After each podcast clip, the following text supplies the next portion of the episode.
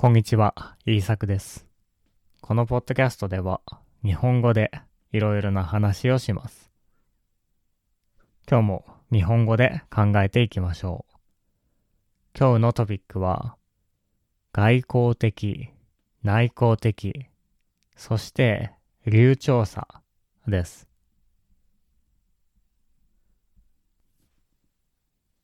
最近、流暢さ、フルエンシーについて考えていました。どのような人が流暢になるのだろう？ということですね。結論から言うと、外交的、エクストラバートな人の方が流暢になりやすいと私は思いました。でも、内向的、イントロバートな人でも流暢になる方法はあると思いますし、とても流暢な人もいます。では、これについてゆっくり話していきましょう。まず、流暢さとは何でしょうか？流暢さ、フルエンシーというのは、とても曖昧な、ベイグなものだと思います。どんなものが流暢かというのを言うのは難しいですし、説明するのも難しいです。何かエビデンスがあるわけでもありません。ただ、この人は流暢だと思うかどうかです。実際に流暢さを測るテストのようなものもありますが、それで本当に流暢さがわかるかはわかりません。テストではいいスコアを取る人でも、話してみると流暢ではないことがありますし、テストは全然ダメでも、とても流暢だと思う人もいます。流暢さの面白いところは、もしその人が上級者、アドバンスドのレベルでも流暢にならないことがあるということです。どれだけ練習しても流暢だと思えない人もいます。でも、初心者でも、この人はとても流暢だと思うこともありますよね。あなたの母国語でもそのような人を見たことがありませんか？この人は知らない言葉がたくさんあるけど話し方がとても自然ですごい流暢に聞こえる。そんな人を見たことがあると思います。私も時々あります。ボキャブラリーがとても少ないのに、とても流暢に話す人。まるでネイティブの子供のように話す人がいます。これはどうしてでしょうか？そこで私は日本語の YouTuber のビデオをたくさん見てみました。日本人のビデオです。いつもは見ないようなビデオや、全く再生されてないビデオ、再生数、ビューが0とか10くらいのビデオを見てみました。つまり、あまり人気ではないビデオです。なぜそんなビデオを見たかというと、そうすれば、ネイティブだけど、話すのが苦手な人を見れると思ったからです。そして、面白いことが分かりました。私たちがよく話を聞くのは、テレビに出ている人や人気の YouTuber、コメディアン、そういった話すのが上手い人ばかりです。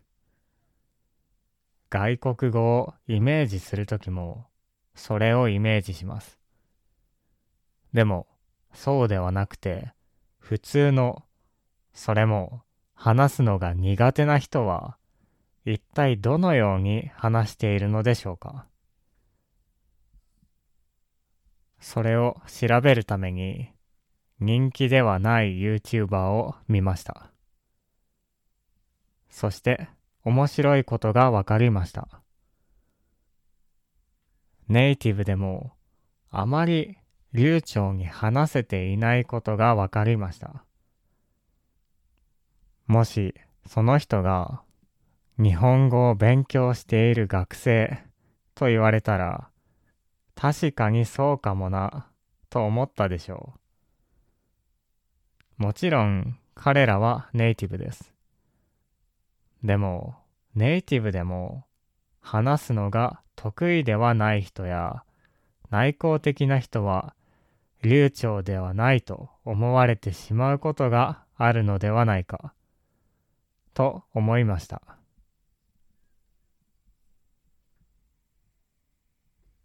もちろん彼らはただ緊張していただけかもしれません。カメラやマイクを使って YouTube のビデオを撮るわけですから、ナーバスになるのは仕方ないですね。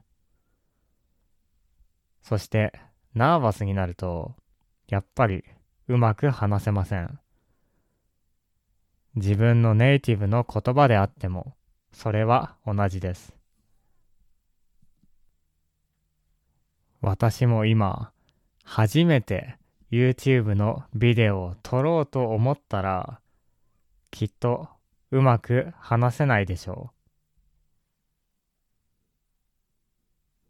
う。でも、外交的な人、エクストラバートの人は、話すのがうまいことが多いですね。あるいは、コメディアンやテレビでよく見る人は、話すのが上手すぎますね。流暢すぎます。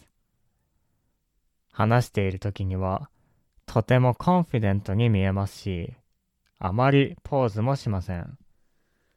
しっかりと自分の言いたいことを言いますし、ミステイクがあってもあまり気にしません。そのまま話すことができます。そういう人たちはとても流暢に聞こえますね。これは言語の能力だけではなくて、そういう性格の問題もあるのかもしれないと思います。もちろん、外交的でも話すのが下手な人もいますし、内向的で話すのがとても上手い人もいます。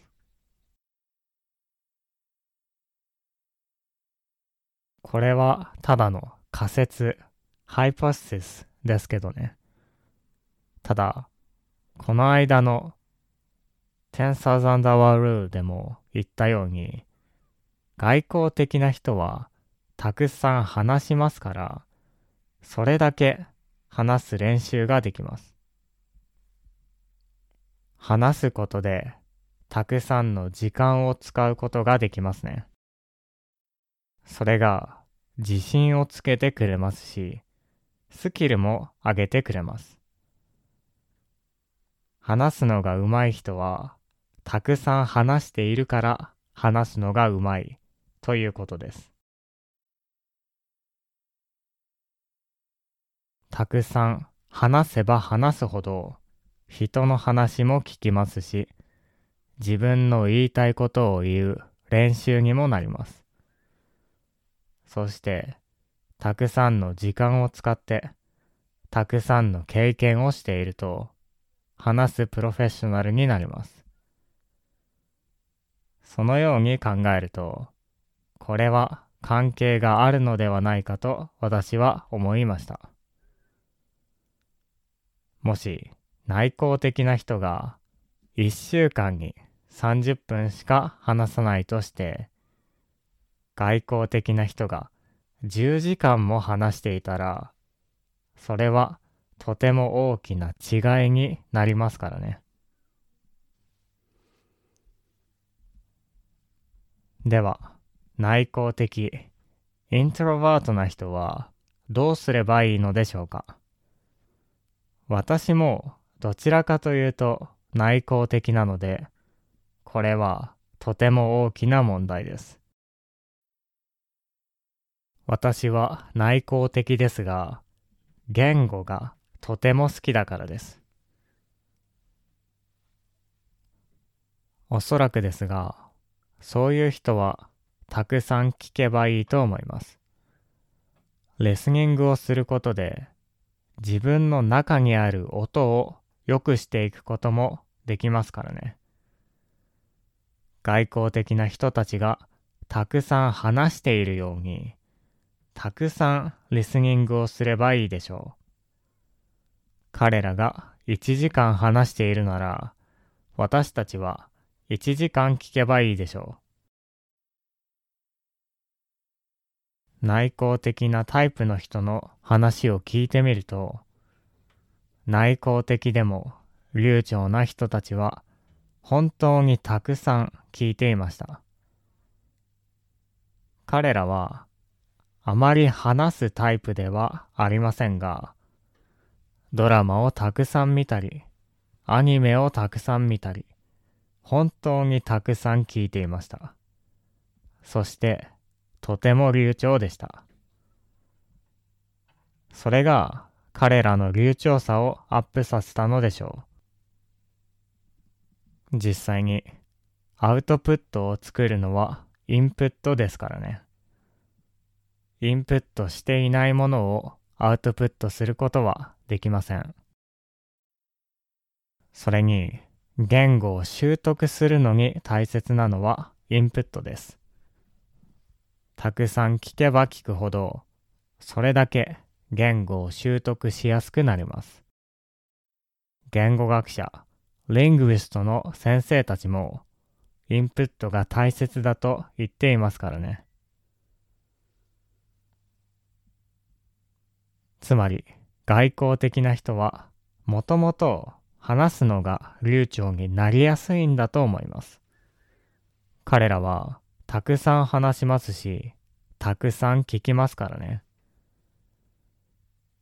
内向的な人は何かをしっかり考えたりするのが得意ですが、考えることが複雑なので、話すのも複雑になりやすいです。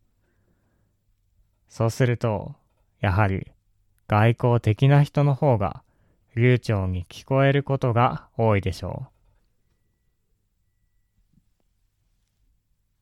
はい。今日の話はどうだったでしょうか？あなたはこれについてどう思いますか？私はいろいろなタイプの人を見てこう思いました。どうしたら日本語が流暢になれるんだと思う人は参考にしてみてください。このポッドキャストにはボキャブラリーのリストやスクリプトもあるのでよかったら見てください。では、聞いてくれてありがとうございました。また次回のポッドキャストでお会いしましょう。